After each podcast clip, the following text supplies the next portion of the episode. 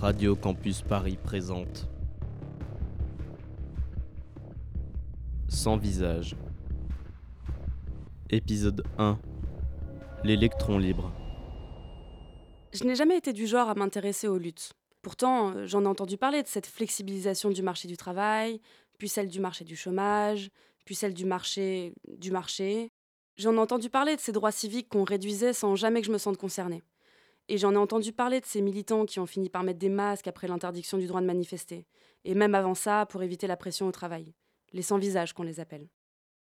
Mais moi, je suis toujours restée dans les clous. Et dans ces mêmes clous, la société, c'était un peu le boulon qui me fixait au monde.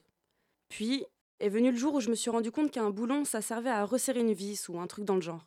C'est ce jour-là que, bah déjà, je me suis sentie conne. Et puis que je me suis rendu compte qu'on se foutait de moi. Interdire le tirage de la chasse d'eau après 23 heures pour ne pas déranger les voisins de palier, qui ne l'entendent même pas parce qu'ils ont 95 ans? Un scandale. C'est contre cette réforme que je me suis retrouvée dans la grande manifestation sans visage, ce mercredi 17 octobre 2028.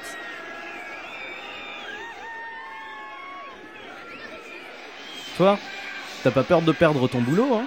Pardon? Le masque. Tu portes pas de masque. Les derniers qui se sont aventurés à ne pas en mettre, euh, les CRS les ont pas loupés. Ah merde, le masque Désolée, je n'ai pas l'habitude des manifs. Non, t'inquiète pas. Il y a une première fois à tout. D'autant qu'à chaque instant, tu es déjà en lutte. Bon, allez, prends ça. Je devais le passer à un ami qui ne vient pas finalement.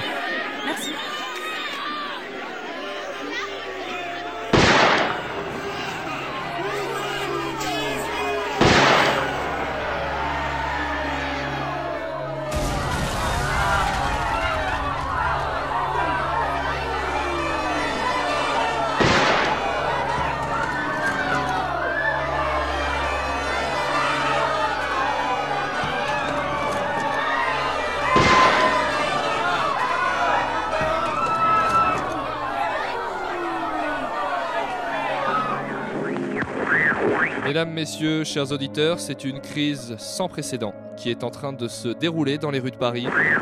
C'était lors de la grande manifestation regroupant les sans-visages et les Black Blocs d'un côté, les forces de l'ordre de l'autre. Les gaz lacrymogènes de ces derniers se seraient mélangés aux fumigènes des manifestants. dont la réaction aurait créé l'explosion qui a secoué le boulevard Beaumarchais. On parle de plus en plus de personnes qui auraient développé des super pouvoirs. Des super pouvoirs Et puis quoi encore? On va annoncer qu'un de ces sans-visages a mis des collants pour sauver la veuve et l'orphelin Orphelin qui, d'ailleurs, devrait plutôt être qualifié de bâtard puisque l'adage admet qu'il lui reste sa veuve de mère. On continue ce débat sur le thème Sauver la veuve et l'orphelin après cette interruption scénaristique qui, croyez-moi, fera bien mieux avancer l'intrigue. Où je suis? Mais qu'est-ce qui s'est passé? Flash info, la protagoniste, qui d'ailleurs s'appelle Clara, se lève tant bien que mal et remarque que les gens autour d'elle sont immobiles, statufiés.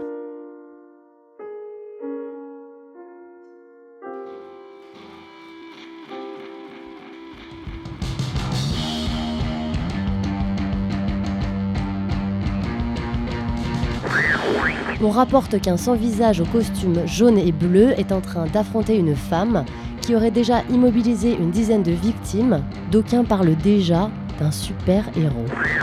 Un super héros non mais on marche sur la tête, hein. Et puis, et puis allons-y, hein. Manquerait plus que la gauche revienne au pouvoir, pourquoi pas S'il vous plaît, restons dans les limites de l'envisageable. Affaire à suivre. C'est quoi ce. cet électron libre? Et puis surtout, pourquoi je suis immobile, moi? Parce que depuis que cette bourge m'a regardé dans les yeux, j'ai pas bougé d'un iota. Par contre, euh, qu'est-ce que je parle? Même à moi-même? À suivre. Pour ceux qui ne l'auraient pas compris.